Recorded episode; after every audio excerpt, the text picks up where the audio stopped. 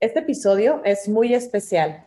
Como saben, Paulina y yo nos acreditamos como observadoras electorales para estas elecciones, en donde se instalaron 5.500 casillas en el estado. El domingo anduvimos en un recorrido desde las 8 y media de la mañana hasta las 11.30 de la noche. Y teníamos dos objetivos, además de observar, obvio. El primero, documentar y compartir en Instagram información que, creímos les podía ser de utilidad y segundo, documentar la jornada electoral a través de algunos audios, porque creemos que es muy importante que seamos muy conscientes y reconozcamos el trabajo de todas las personas que donaron su tiempo como funcionarias de casilla, capacitadores, representantes de partido, etcétera, etcétera.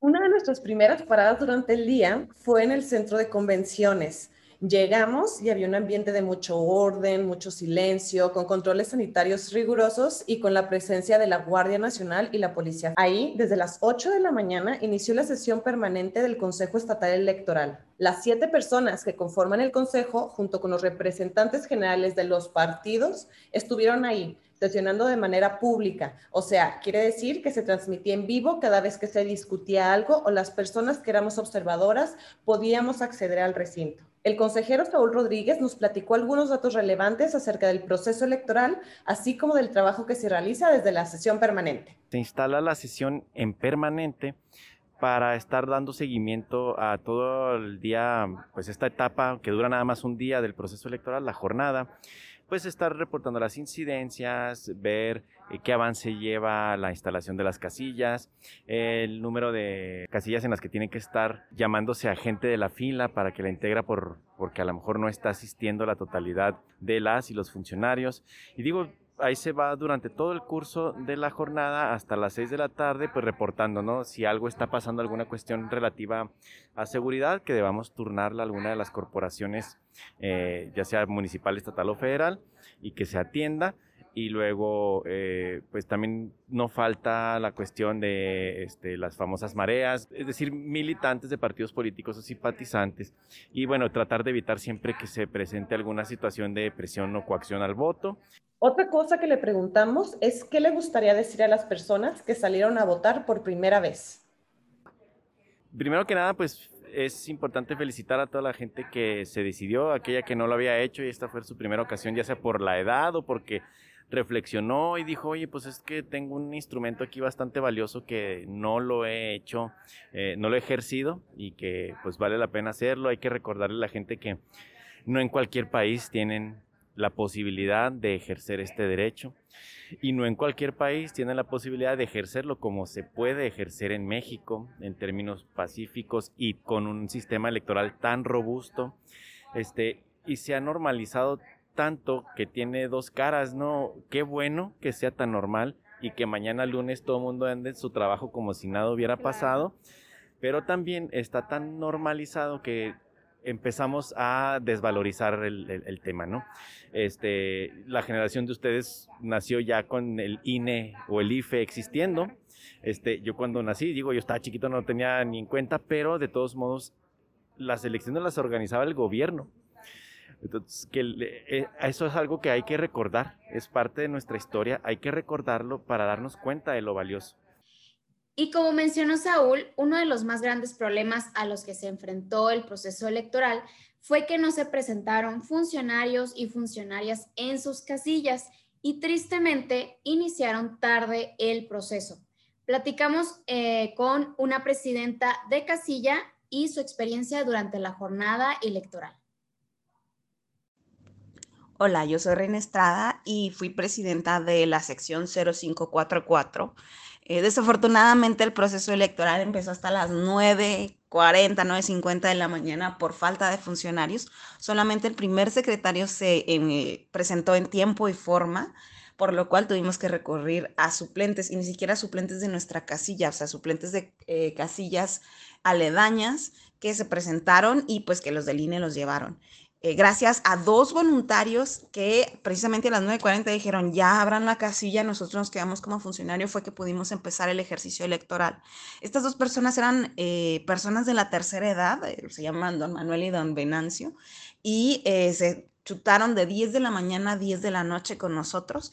Y la verdad es que don Manuel estuvo afuera todo el tiempo formando la fila, diciéndoles que sacaran su INE, diciéndoles a qué casilla iban a votar, si en la básica o en la adjunta, lo cual agilizó muchísimo eh, las cosas que teníamos que hacer. Incluso nuestra casilla, que era la que iba trazada, terminó primero con la fila que la eh, casillada enseguida. ¿Por qué? Pues porque todos los funcionarios estaban haciendo bien el trabajo y yo creo que esta es la importancia de que sigamos las reglas y sigamos las recomendaciones que nos da el INE en los manuales, a diferencia de otras casillas que empezaron sin el personal adecuado o incluso la casilla enseguida que no siguió con algunas de las instrucciones, ¿no? Y también este, me gustaría mencionar que el trabajo fue súper satisfactorio para mí porque tengo 30 años formando parte de la comunidad, tengo 30 años viviendo en mi misma casa y pues conozco a muchísimas de las personas, me tocó aparte este, atender a mi abuelo, atender a mi prima que recién cumplió 18, a mi tío, a mi papá, a mi hermana, pues a muchas de las mamás de mis compañeros de primaria y se siente un sentido de comunidad súper fuerte.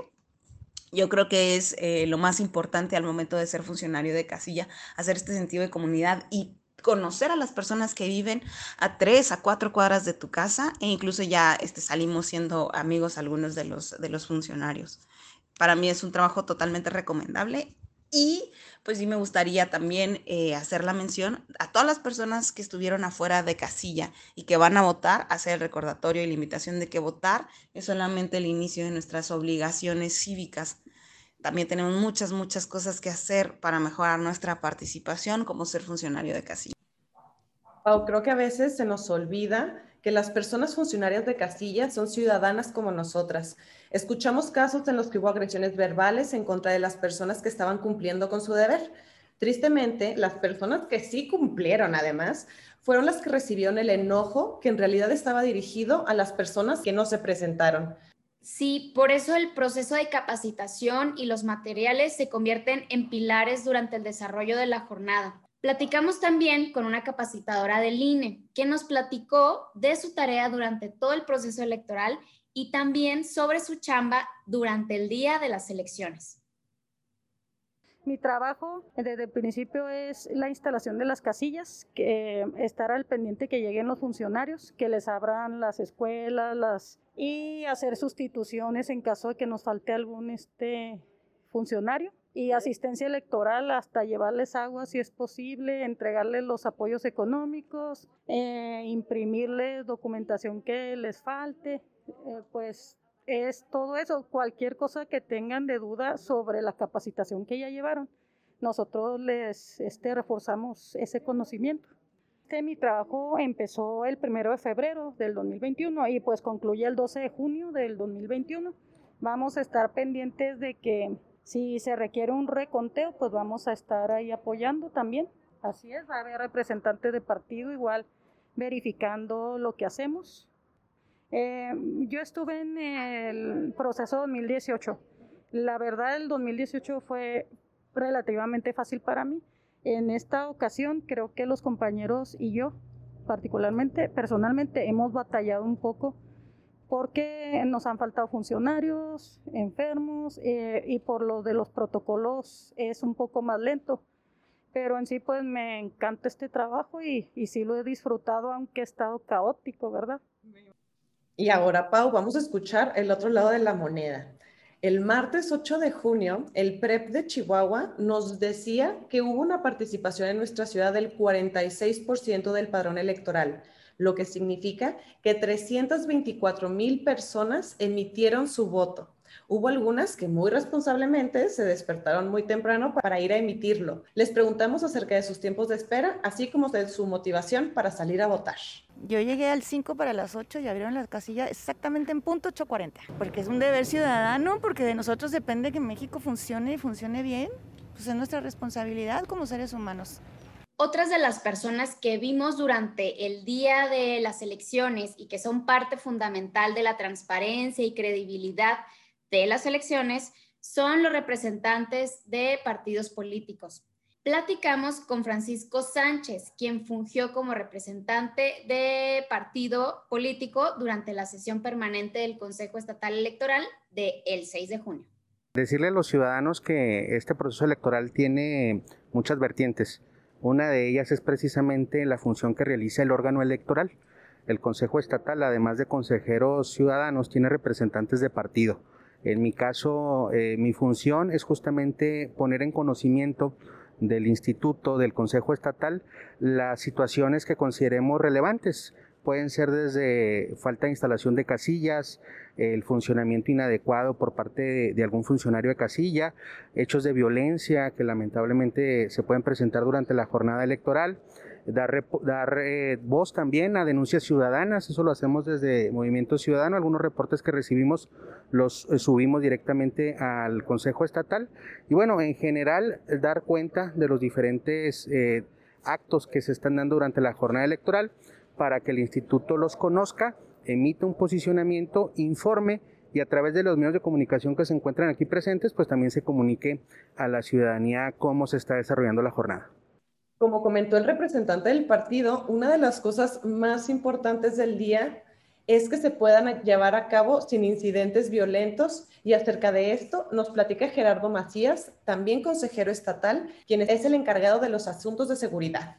Bueno, en materia de seguridad hemos, hemos nosotros instalado un centro de mando con corporaciones de los tres niveles de gobierno. Estamos ahí con las direcciones de seguridad pública municipal, con la CES, con la Comisión Estatal de Seguridad, la Policía Estatal, la propia Secretaría de Seguridad Pública, con algunas áreas importantes, áreas de inteligencia, áreas, de análisis de información, la Fiscalía General del Estado, también con áreas de, análisis de información y la atención a delitos electorales en materia local.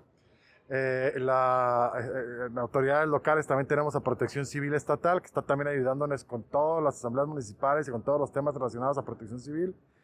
Eh, en lo federal estamos con la eh, Comisión Nacional de Inteligencia, con CNI, tenemos personal ahí, tenemos personal de la propia Fiscalía General de la República, de la Fiscalía Especializada en Delitos Electorales, de la Guardia Nacional, eh, la Sedena. Entonces tenemos una, un centro de, operaciones con todas las este, corporaciones que tienen que ver en este gran proceso electoral. Y afortunadamente nos ha ido muy bien. Yo creo que el resultado que hemos tenido en esta jornada electoral, las cuestiones este, eh, no hay cuestiones graves que reportar. Afortunadamente hemos tenido una jornada hasta el momento y esperamos que siga así, eh, limpia. Eh, los incidentes que se han reportado y atendido, este, afortunadamente no han sido incidentes graves, sino que incidentes relacionados a la pues, vida cotidiana de las ciudades grandes como Chihuahua, Juárez, algunos incidentes de riñas. Tenemos a una persona reportada en Ciudad Juárez que quiso ingresar algunas boletas eh, que está analizando la Fiscalía Especializada en Delitos Electorales, que quiso meter unas boletas en una urna para diputaciones federales. Asimismo, tenemos a unas personas también aquí en el municipio de Chihuahua reportadas y, canalizadas a la Fiscalía General del Estado por delito electoral derivado a unas amenazas que se hicieron en contra de la presidenta de una de las casillas. Eh, sea, todo, toda la información que hemos estado manejando son a través de los reportes que se generan allá, los números de emergencia nos damos cuenta que la tarea de seguridad es titánica, sobre todo en estas elecciones que fueron bastante polarizadas y cuando en el país ha sido un año políticamente violento para las personas que contendieron a puestos de elección popular. Después de visitar 13 casillas en las que vimos pues mucha cooperación, gente asoleada, frustrada, feliz, triste, estuvimos durante el proceso de conteo de la casilla especial del TEC de Chihuahua eh, una casilla que recibió su último voto a las 7.15 de la tarde y de ahí nos dirigimos a la Asamblea Municipal alrededor de las 9.30 de la noche, donde se reciben al final todas las urnas de nuestro municipio a través de los paquetes electorales. Ahí platicamos con una funcionaria eh, del Instituto Estatal Electoral que nos platicó sobre toda la chamba que comienza para ellas ¿Cuándo termina el trabajo en las casillas? Bueno, principalmente yo soy unidad de lo que es la Asamblea Electoral del Instituto Estatal Electoral, que es el IE. Eh, aparte de que estoy a cargo de lo que es la recepción de paquetes, organizar a las muchachas y a los muchachos que están encargadas de recibirlos, también de otro tipo de organización ya dentro de lo que es la Asamblea. Pero lo que es la recepción de paquetes es algo muy importante y algo muy delicado y es el punto específico de lo que es prácticamente toda la elección. Porque aquí es donde llegan mis paquetes, donde mis chicas nomás revisan de que vengan los sellos bien puestos, de que vengan cerradas, de que vayan checando en qué condiciones viene el paquete, si las actas vienen en sus sobres correspondientes. Y ya de ahí las muchachas hacen ciertas anotaciones, luego ya las pasan para que vayan directamente al pleno, que es allá donde ya les hacen la apertura, la captura de lo que es el PREP, para el conteo de votos, y ahora sí ver y checar después y sacar pues quién se llevó la elección. Perfecto. Son las 9.47 de la noche y nos dicen que todavía no reciben ningún paquete del municipio de Chihuahua. Entonces les espera una larga jornada. ¿Qué nos pueden decir sobre esto? Ay, pues la verdad estamos en la espera del primer paquete que en la verdad desconocemos a qué horas nos vaya a llegar. Eh, y pues, pero estamos totalmente vaya, con ansias de que ya llegue uno, de que ya llegue uno, pero sí, es, va a estar largo, va a estar algo Ahora sí que cuando me lleguen los camiones del CRIT, que es ahí donde vamos a empezar, la locura, va a ser la locura, pero sí, estamos en espera. No te sé decir una hora exacta porque pues es insólita. Claro. De cuándo me va a llegar el primer paquete y cuándo me va a llegar el último. Ok. Entonces ustedes son el, uno de los últimos eslabones de la cadena, como una verificación de calidad y de chequeo que todo esté en orden con los paquetes electorales y nuestras boletas después de haber votado. Así que ahí estaba, un equipo súper grande esperando a que llegaran las primeras urnas. Nos retiramos de la Asamblea Municipal porque el encargado de prensa nos prohibió seguir preguntando a las personas de sus labores. Al parecer no sabía que como observadoras ciudadanas podíamos estar presentes en todas las partes del proceso. Y bueno, también hablemos del PREP y las personas que están detrás de él. Le hice algunas preguntas al director del sistema del Instituto Estatal Electoral y esto fue lo que nos respondió.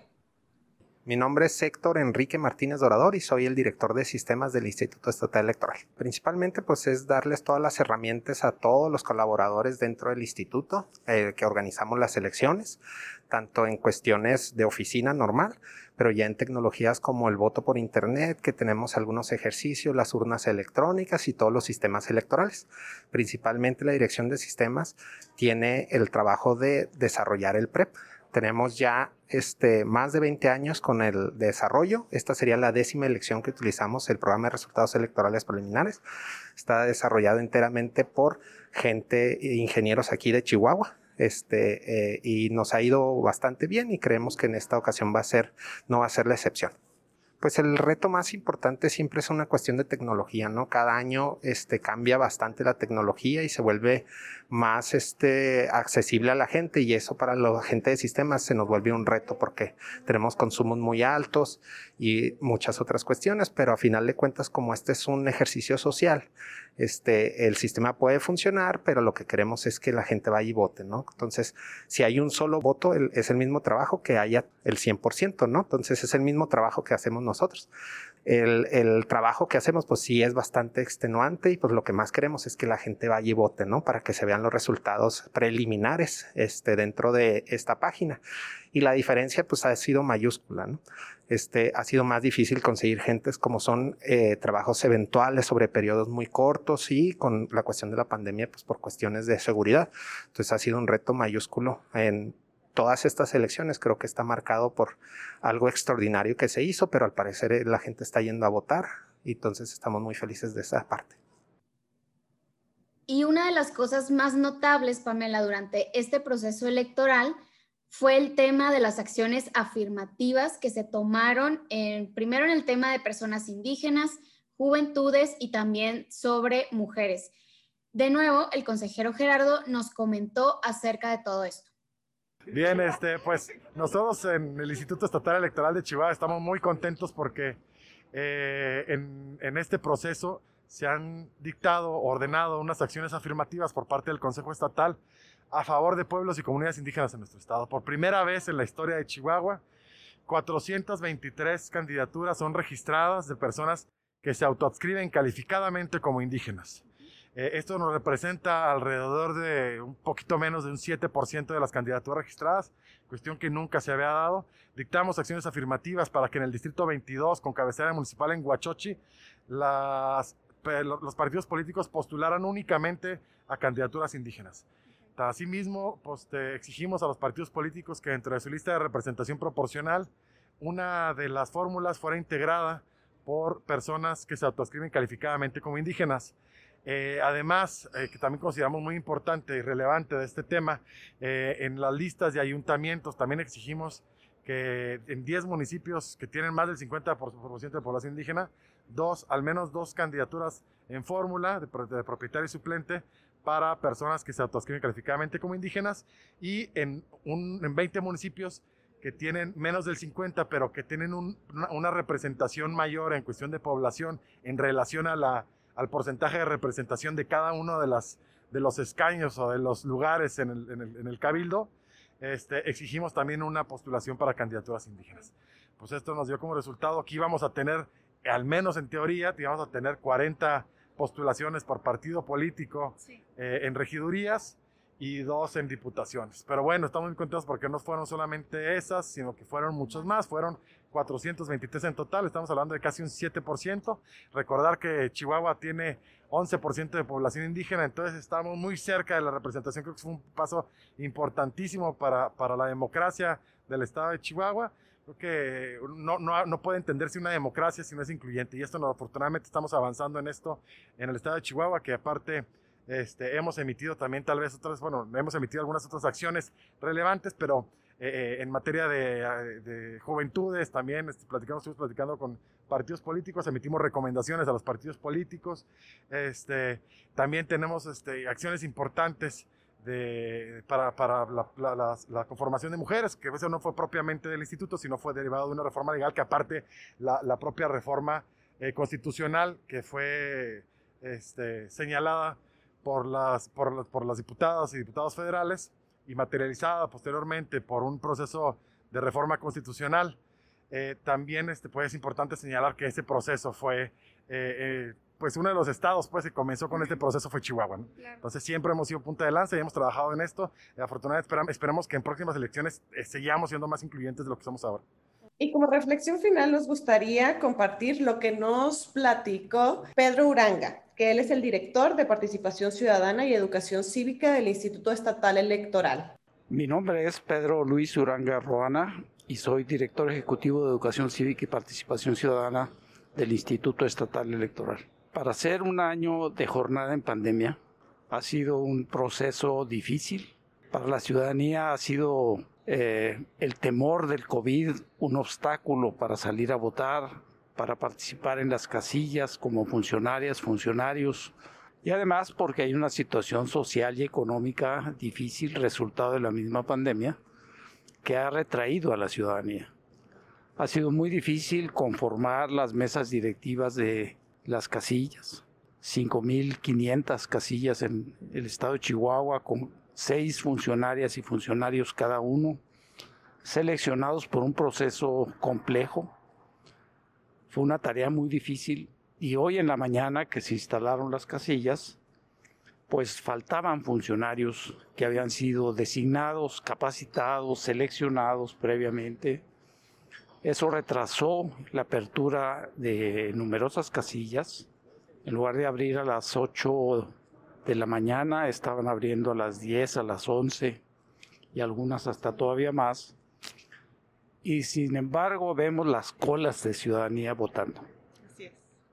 A pesar de ese retraso y a pesar de los temores, la sana distancia, el calorón que hacía a las 3 de la tarde, ahí están las colas de ciudadanía. Eso muestra una decisión, por lo menos de una parte de la ciudadanía, de salir a votar, aún en medio de la pandemia.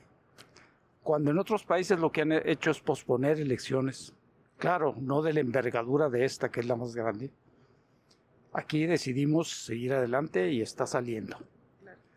En el estado de Chihuahua están instaladas la totalidad de las casillas. En el país, solo 31 casillas no se pudieron instalar en todo el país.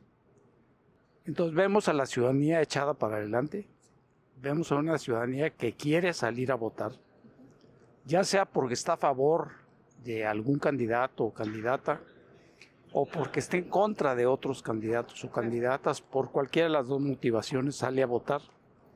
Y eso es muy alentador, porque además es una tradición en el norte del país participar poco. Creo que a pesar de todas las dificultades, esta elección va a salir bien, está saliendo bien, no hay incidentes mayores de ninguna naturaleza que lamentar. Si pudiéramos decir que las campañas no han sido lo mejor. Ha habido mucho ataque. Eh, la población lo que puede pensar ahora es cuál es el menos malo para escoger por lo menos el menos malo de los candidatos o candidatas. No ha habido convencimiento de por quién votar. Lo he platicado con numerosas personas a lo largo del día y dicen eso. Nada es fácil hoy en un mundo tan complejo y con tantos retos. Pensar que el voto no es más que un mecanismo de decisión, no es la democracia, es un mecanismo como pudiera haber otros y que entonces, si en una votación no se obtuvo lo que uno desearía, ¿qué desearíamos? Pues un México mejor, un Chihuahua mejor, unas mejores condiciones de vida para todos, más seguridad pública, mejores vialidades, mejores servicios, eh, que baje la corrupción o desaparezca, etcétera. Deseamos un México mejor. Quizá no se resuelven las elecciones. No basta con una elección para resolver esa problemática. Creo que hay que cambiar el esquema. La solución no es cada tres años quien resulte electo. La solución está en si la ciudadanía, todos nosotros, todas y todos nosotros estamos decididos a hacer de la democracia una forma de vida continua en todos los ámbitos. En la academia misma, democratizar la vida académica que no sea el autoritarismo lo que se refleje en la educación. Del director al maestro y del maestro al alumno hay una vertical, muy poca participación. Que en los quehaceres sociales cotidianos todos tengamos la certeza de que somos parte de y no pensemos que el otro esté excluido. Hay una exclusión, hay un racismo para decirlo en pocas palabras, en este estado que ni siquiera lo percibimos. Tan interiorizado lo tenemos que no nos damos cuenta que los indígenas no existen para la mayoría de nosotros. Y los pobres tampoco. No están, ni cuentan. Y si no votan, a lo mejor mejor para muchos. Creo que ese es el problema. No es un asunto de votar o no votar. Y como conclusiones de este episodio tan especial y bonito, primero, la verdad es que luego de haber estado en las casillas, nos gustaría que los liderazgos de partidos políticos se trataran como las personas que fueron representantes de los mismos partidos, pero en las casillas. Ahí observamos que las personas fueron colaborativas, abiertos a escuchar, cuestionadores, respetuosos, porque a final de cuentas sabían que estaban trabajando para el bien de todas y de todos, que es justamente el trabajo que deberían de realizar los partidos políticos. Y por eso, Pau, tenemos que dejar de pensar que los partidos políticos son la política.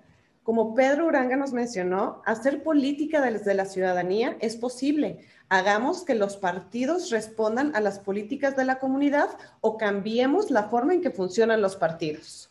Y una conclusión más, aunque ya lo hemos comentado desde episodios anteriores, que no se nos olvide que el sistema de las elecciones en México lo hacemos la ciudadanía. El 98% del trabajo que se realiza el día de la jornada es por personas de toda la población que ese día llegan y se conocen ahí en las mesas y luego se vuelve una, una actividad ardua y difícil, pero a final de cuentas pues nos asegura que hay mayor seguridad, mayor, mayores ojos vigilando todo el proceso y eso nos hace tener un resultado confiable del proceso electoral en México. Y como conclusión final, Pau, ya viendo un poco cómo van los resultados, creemos que el resultado de nuestro estado fue finalmente para crear contrapesos a nivel federal. Ahora creo que nos toca como ciudadanía y viendo los resultados es crear contrapesos al interior de nuestro Estado, ya que vemos que la gran mayoría de los puestos en la toma de decisiones, eh, sobre todo en el Ejecutivo y en el Legislativo, está tomado por una o fuerzas políticas que están aliadas. Nos toca ahora desde la ciudadanía revisar y ser estos contrapesos que le pusimos a la federación.